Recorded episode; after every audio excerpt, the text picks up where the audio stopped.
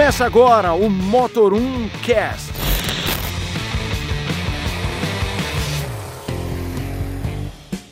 Salve, senhoras e senhores, bem-vindos a mais um podcast do Motor1.com. Eu sou o Leonardo Fortunati. E eu sou o Renato Maia, do Falando de Carro.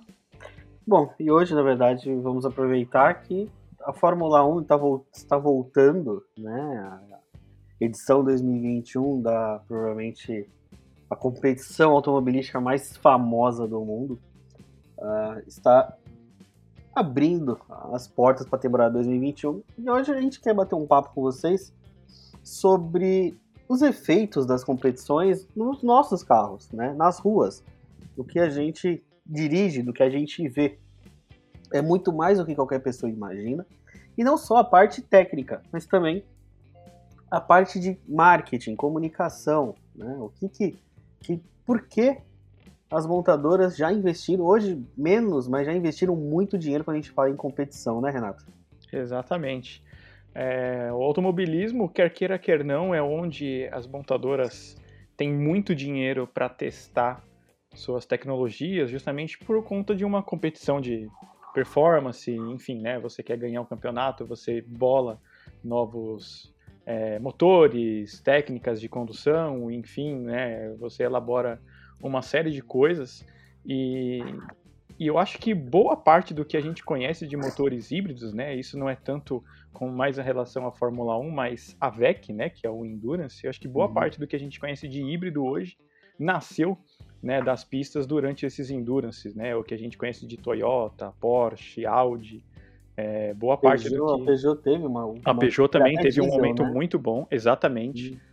Né? Tudo que a gente conhece hoje de híbrido se deve basicamente ao, ao campeonato de motorsport, com certeza. Né? Fora outras coisas que a gente vai falar aqui, que da Fórmula 1 realmente já teve muitas coisas é, que saiu das pistas e realmente foi para carros de produção. Alguns ainda em carros de produção mais de alto nível, né, carros de performance, carros caros, mas tem vários outros componentes que hoje já estão em carros abaixo dos seus 50 mil reais também. Sabe uma coisa que muita gente né, até questiona de onde veio, né? E é uma hum. coisa que a gente já vê no nosso dia a dia, né? principalmente quem aí carro automático, tipo de coisa.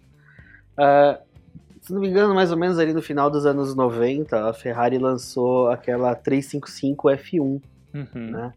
Que eu acho que assim, acho que hoje quando a gente pensa em, em tecnologia de Fórmula 1 para carro de rua, eu acho que é o que mais todo mundo lembra, porque foi a primeira vez que um carro veio com uma transmissão automatizada com as trocas de marchas na, atrás do volante, né, nas borboletas atrás do volante. E é uma coisa que hoje é bem comum, né? Praticamente todo carro automático aí, algumas exceções, tem a, a opção de trocas nas aletas atrás do volante, né? A gente chama de borboletas. Uhum. E eu acho que é uma das tecnologias que mais assim a gente enxerga, né? Mas a própria parte de transmissão, parte de, de, de motor, né? A Porsche recentemente apresentou a, no, a, geração 992 do GT3, uhum. né? Que é uma, da, uma das versões mais uh, nervosas do 911.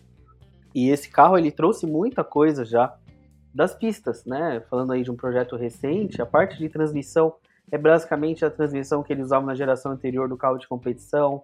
A parte de suspensão toda é praticamente a mesma suspensão do carro de pista. É, parte aerodinâmica, parte de alívio de peso, né? A coisa da fibra de carbono e de materiais leves vem das pistas, né, Renato? Sim. Porque uh, lá, né, aquela coisa, cada segundo conta. E além de você ter um motor potente, você precisa ter um, um, carro leve, né?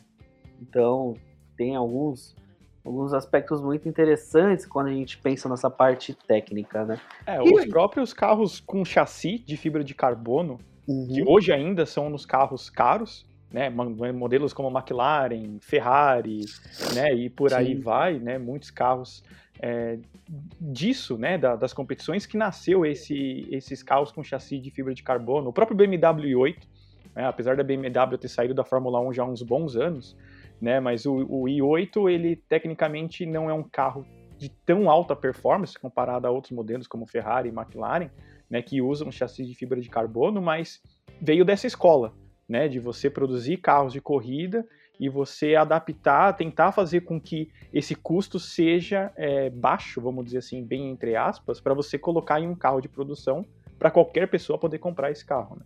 É, então, esse aspecto, né, de, de, Porque na pista o carro ele não pode ser só leve, né? Uhum. Lá também tem uma questão de segurança, né? Principalmente nos últimos anos, últimas décadas, ficou muito mais... Uh, é, ganhou muito mais importância o carro ser seguro, porque o impacto de um carro de competição, a gente não está falando de um impacto a 100 por hora, a 90 por hora. A gente teve o exemplo do acidente do Romain Grosjean na, no ano passado, que ele bateu a bem mais de 200 por hora numa barreira.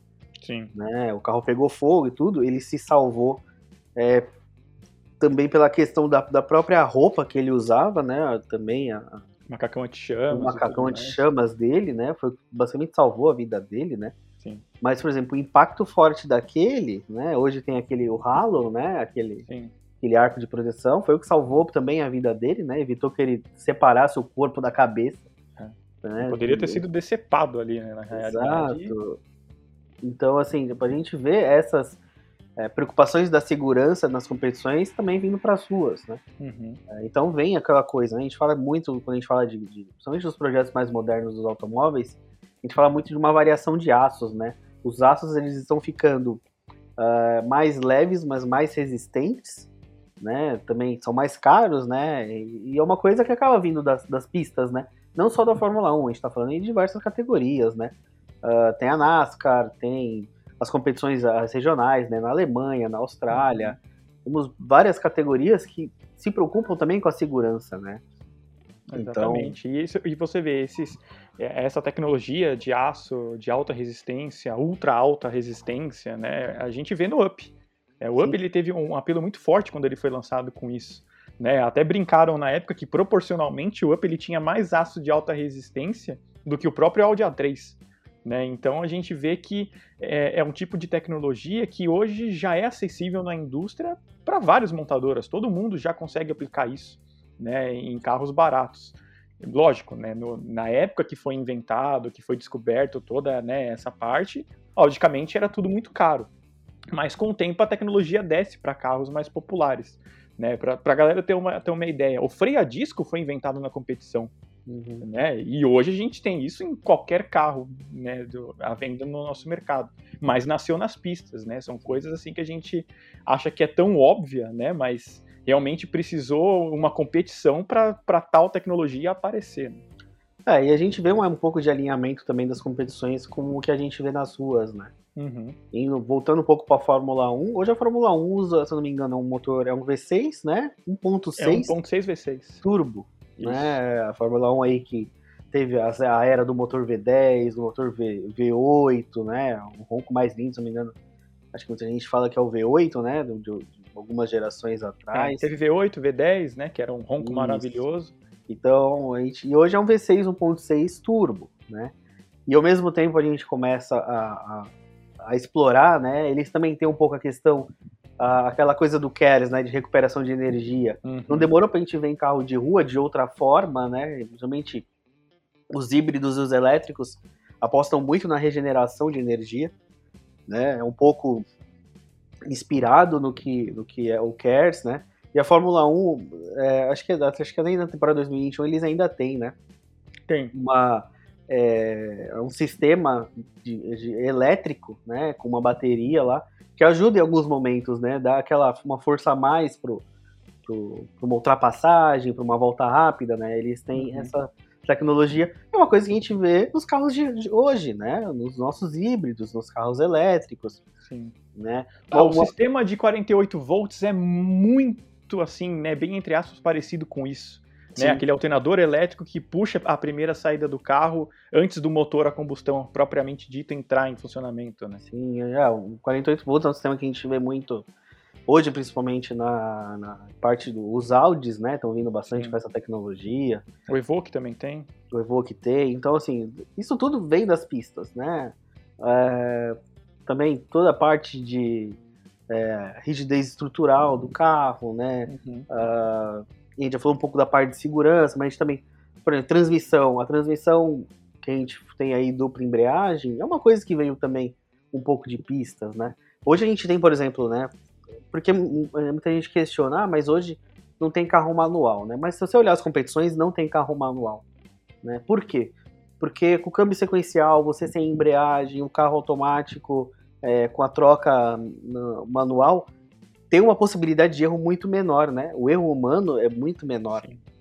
praticamente zero, uhum. né? Na competição, em, em, em, e temos que pensar que na competição aquele milésimo de segundo que o cara erra, puta, troquei, errei a troca de marcha, alguma coisa assim, pode acabar com a corrida dele, pode tirar uma chance de vitória, tirar uma posição, né? E, Renato, se a gente, nós que somos jogadores de, de, de, de, de Gran Turismo virtual, a gente fica brigando com escalonamento de câmbio. Exatamente. E, e qualquer acertinho de suspensão, ou aquele, aquela vacilada na, naquele momento da troca de marcha, a gente perde posição um pro outro.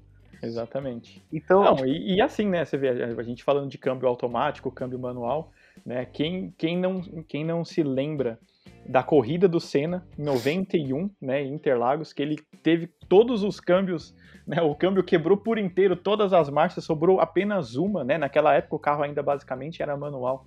Né? De lá para cá você vê quantos problemas de transmissão a gente ouviu falar na Fórmula 1, por exemplo. Né? Eu não lembro que, que, marcha, eu não lembro que marcha que ele ficou, não sei se foi terceira ou quinta. Ele ficou, eu sei que acho que nas últimas voltas ele só teve a sexta marcha para sexta, é. para correr, né? Então, você vê, naquela época se quebrava, né? Tudo tava naquela época muita coisa ainda era novidade, né? Mas o câmbio ainda era manual. Você vê, o câmbio quebrava com muita é, facilidade naquela época. De lá para cá, com os câmbios automáticos, a gente vê competições, é muito raro alguém ter problema de transmissão hoje em dia. Sim, quando você ouve problema de transmissão, às vezes dá algum problema no sistema de trocas mesmo, uhum. né? Você não tem.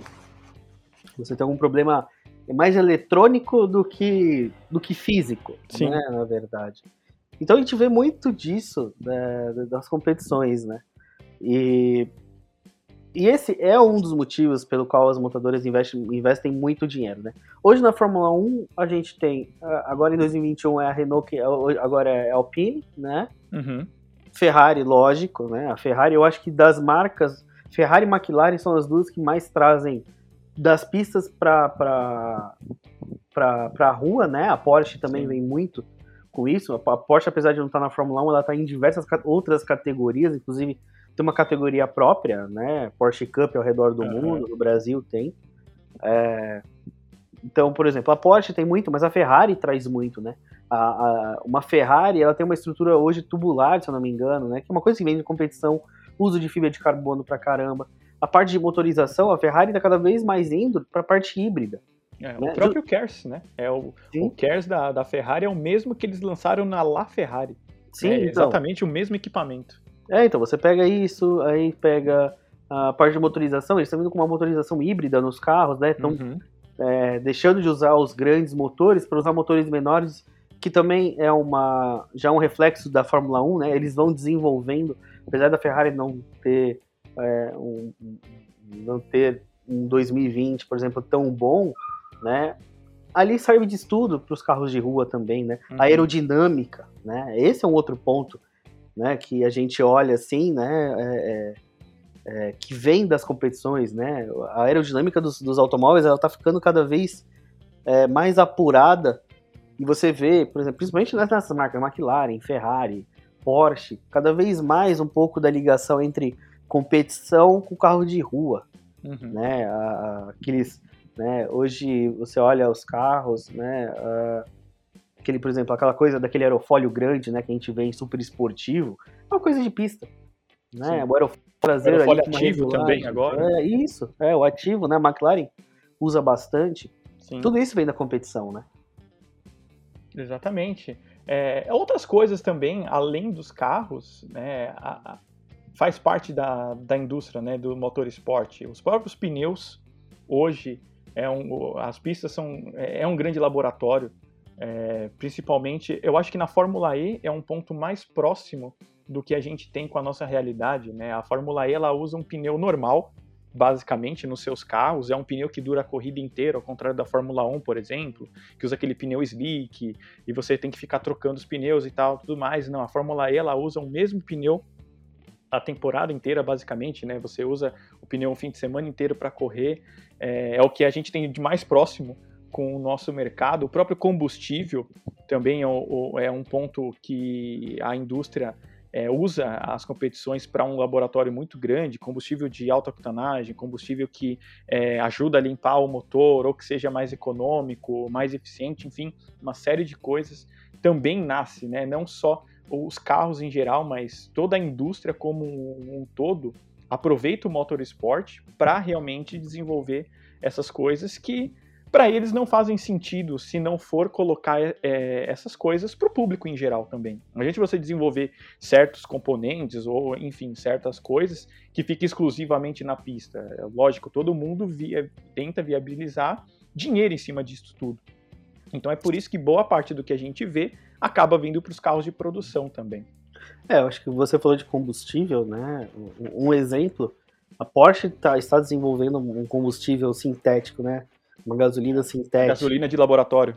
É, eles estão dizendo, né, essa coisa do petróleo, né, cada uhum. vez mais escasso, o preço variando cada vez mais. A Porsche desenvolve um combustível sintético, né, e um dos pontos de teste deles será na, nos carros de competição, né, esses modelos, essas competições monomarca da Porsche vão usar esse combustível, né, uh, que já serve como um ótimo parâmetro, né, porque, Sim. querendo ou não, na corrida, um outro ponto que as montadoras desenvolvem é durabilidade. Sim. Né? Antigamente a Fórmula 1 tinha, você podia usar quantos motores quisesse, quantas transmissões quisesse. Hoje você tem ali uma norma, né? Você tem que rodar X etapas para poder trocar o motor e você tem X motores para poder usar. Pneu também, né? Você uhum. né, não tem mais aquela coisa, vou fazer quantos pitstops eu quiser, eu tenho pneu, pneus infinitos para usar aqui. É, antes o céu era o limite para tudo. É, agora não, você tem X jogos de pneu que você tem que usar, você tem que pensar na estratégia de pneu, combustível também, não tem mais aquela coisa do reabastecimento, né? Uhum. É, o cara, puta, vou dar, vou acelerar pra caramba aqui, vou abastecer. Não, você, o cara tem que levar ali até o final e acabou, né? Vai trocar o pneu e acabou, né? Isso também faz parte, né?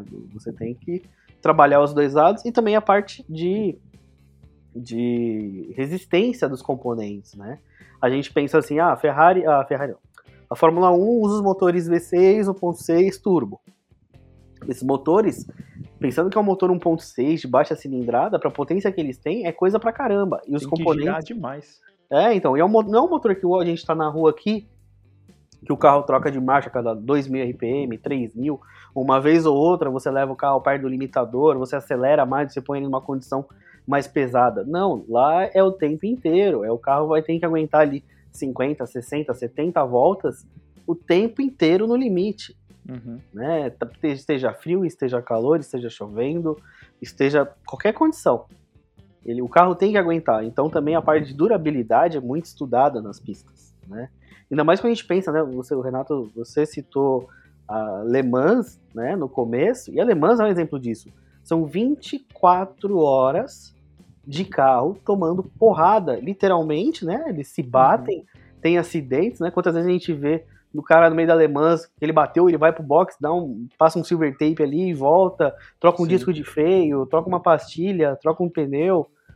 É, tem isso também, né? Você tem que testar e a gente, você citou no começo, né? Peugeot, a, a Porsche, Toyota, né? Tiveram muito sucesso nessa parte de Le Mans.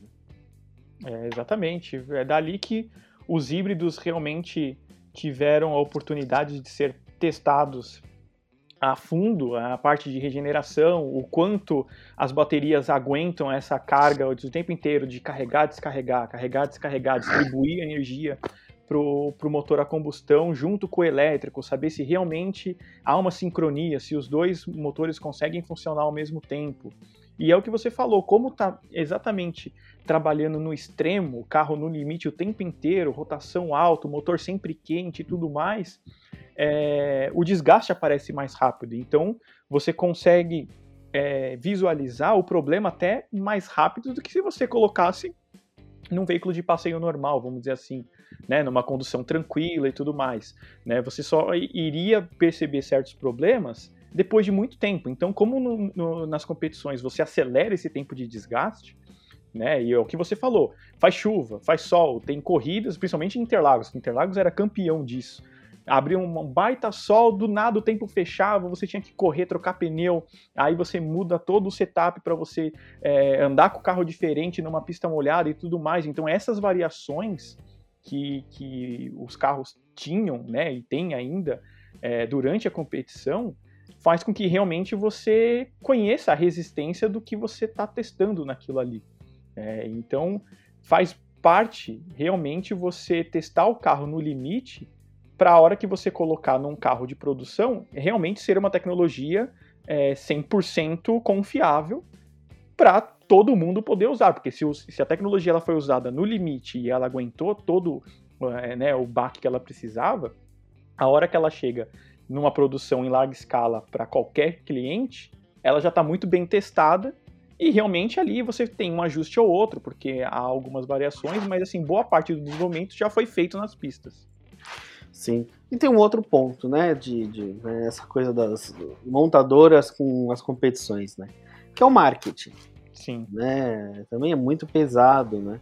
Pra gente citar Brasil, Renato, na, na Stock, se eu não me engano, hoje a gente tem Chevrolet e Toyota, né, numa briga. Isso, Cruz e Corolla.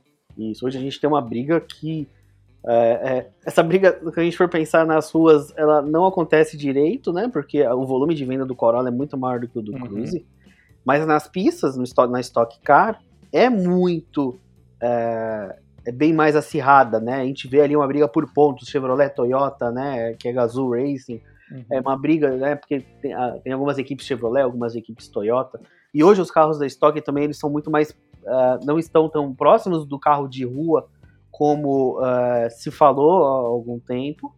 Mas, por exemplo, hoje eles já têm umas partes de carroceria do carro, se eu não me engano, até a parte de motor, é, é um pouco de desenvolvimento de cada marca, né? Chevrolet e Toyota, apesar de usarem, os dois ainda usam, se não me engano, o V8 aspirado, uhum. mas cada um tem o seu desenvolvimento.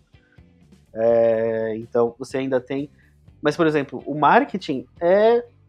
Pro Brasil a gente tem duas marcas, a gente já teve na Stock, se não me engano, a gente já chegou a ter Peugeot, né? Agora vamos Isso. ver se você me ajuda a lembrar. A gente chegou a ter Peugeot, a gente teve Peugeot, teve uma época que eles andavam com Sonic, a GM. Sim. Não, é... a, a, a, General Motors, quando a gente pensa em estoque. Eles andaram de Cruze, andou de Opala, andou ah, de Ômega, é, né? Porque, tipo, quem começou com tudo foi a General Motors, dos Opalas, foi pra Ômega, né?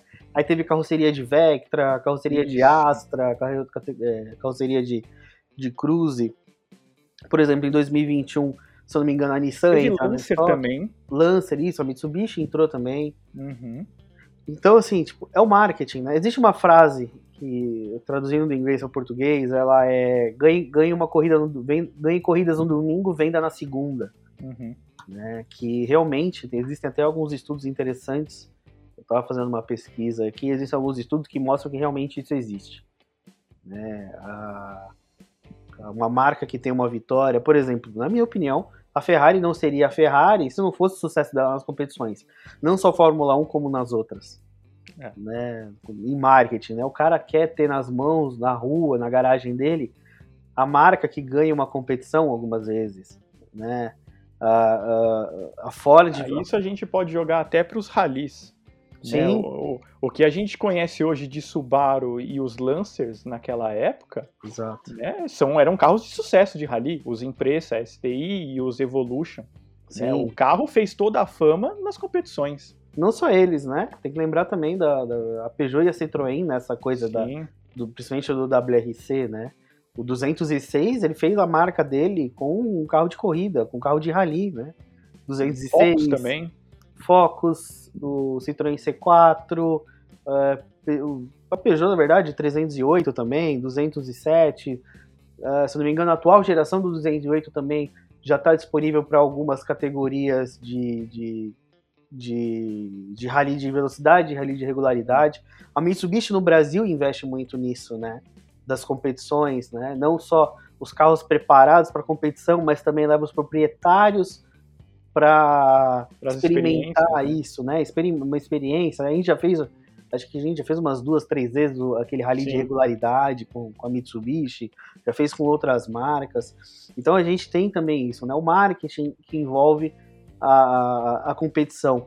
E eu estava lendo alguns estudos e eles falam não é a questão de ah, o carro apareceu na TV, mas por exemplo, muita gente vai comprar carro sempre vai atrás de alguém que conhece mais de carro para pedir uma opinião. Uhum. E esse cara ele acompanha as competições, né? Então a marca ela fica mais em destaque, ela fica mais na mente do comprador. Sim. Né? Ah, você põe isso no, no Rally dos Sertões, por exemplo, onde a Mitsubishi investe muito com as Tritons, né? Inclusive fazem versões de Rally dos Sertões Sim. e tudo mais. É, é um grande laboratório para própria, as próprias marcas de, de, que fazem picapes testarem essas resistências. Então a gente tem a Triton nisso, a Toyota com as Hilux também investem bastante. Tanto que a, a- Hilux, né? A Hilux tem a versão GR Sport, Exato, que é, que é da Gazoo, que é a responsável dessa parte de competições da Toyota hoje. exatamente. E tem outras marcas que também é, fazem um- uma, uma vitrine disso. A Peugeot também usa alguns carros de rally, né, nessas partes de é, no Rally Dakar, por exemplo, essas coisas. A própria Mini tem um Countryman Sim. todo customizado e tudo mais nessa parte de rally, que inclusive ganhou uma das competições esse do, do ano de 2020, se eu não me engano também no Dakar. Então, é, mas a Triton, eu acho que assim muita gente tem essa imagem da Triton robusta e tudo mais por ver a, por ver a picape correr, né, no, nos sertões, ver o carro rodar 3, 4 mil quilômetros, né, e aí o cara vai lá, arruma o carro, anda batido, troca o pneu e não sei o que, e vem essa imagem do cara, o cara fala assim, caramba, o carro tá ali, né, tipo, todo amassado e tudo mais, mas tá andando, tá rodando, e o cara fala assim, pô, é essa picape que eu quero, né, pra, eu ter pra minha fazenda, pra eu poder brincar de rally também, então é o que você falou, vem essa imagem, né, o marketing é muito forte, o cara vê o carro ali, o cara fala assim, pô, é esse carro que eu quero, pra mim também, né. Sim, e, e também a, a questão de, de marca, né? Você citou a Subaru no começo Uhum. dessa parte que a gente estava falando. A Subaru, o WRX, é basicamente a fama dele das competições de, de, de off-road, né? A tração integral, né? Ah, de- agora veio na minha, na minha cabeça uma outra coisa, né? A Audi com a tração 4 veio da Foi onde? inventada pro rally. Exato, né? Ela saiu, ela foi inventada para a Audi ter um destaque na- nas pistas, né? Principalmente no rally. Foi pro carro de rua e aquilo ali foi um diferencial da Audi na época. Os caras queriam um carro com tração integral, um carro.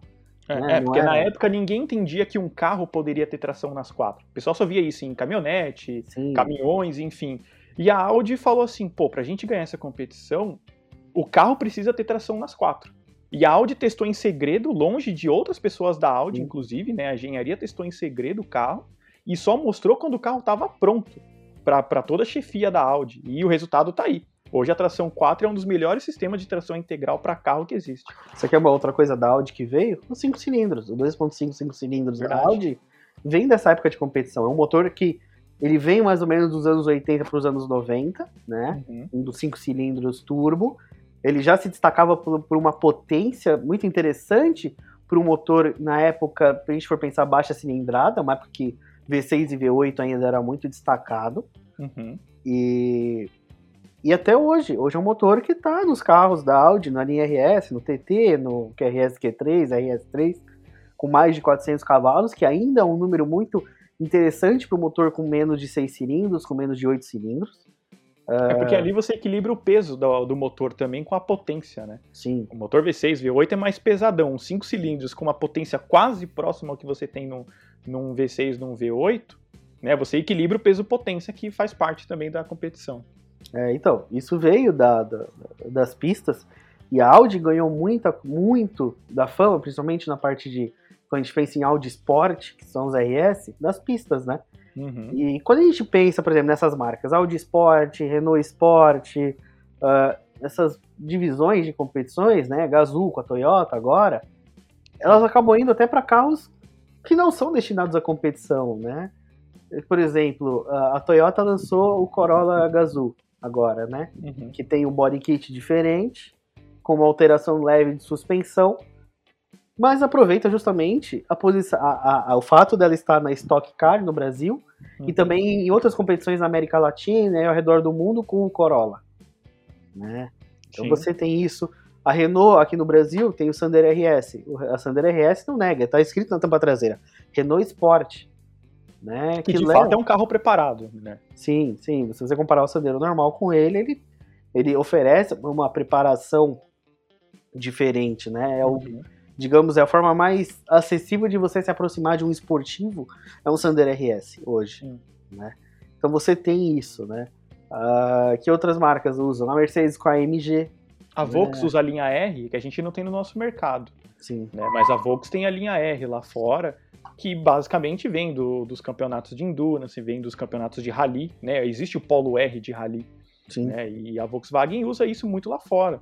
Teve, teve um Golf R, que basicamente ele é um S3 é, em formato de polo, usa a mesma mecânica e tudo mais, tração nas quatro, inclusive também. É, que pena que nosso, no nosso mercado, e- e pelo custo do, do modelo, não viria, mas a Volks também tem essa parte da divisão esportiva dentro dos seus carros de rua. Sim. E você começa a pegar, né? Por exemplo, ah, a gente falou do Corolla, do. do, é, da- do Renault, do Sandero. Ah, a Fiat tem a Abarth, Sim, que é uma divisão esportiva. que teve o Cinquecento, que Isso. teve o. Estilo. do estilo. Mas a própria Fiat, por exemplo, teve a Copa Linea no Brasil com 1.4 turbo. Né? Muita gente não sabe, mas, por exemplo, esse 1.4 turbo que tá hoje no. que estava no Punto, que estava no Linea, que estava no Bravo, é um motor que lá fora ele também é muito usado em competições, né? Em parte regional. E aqui no Brasil tinha a Copa Linea e os Líneas tinham bem mais de 200 cavalos, com motor com poucas modificações Sim. né?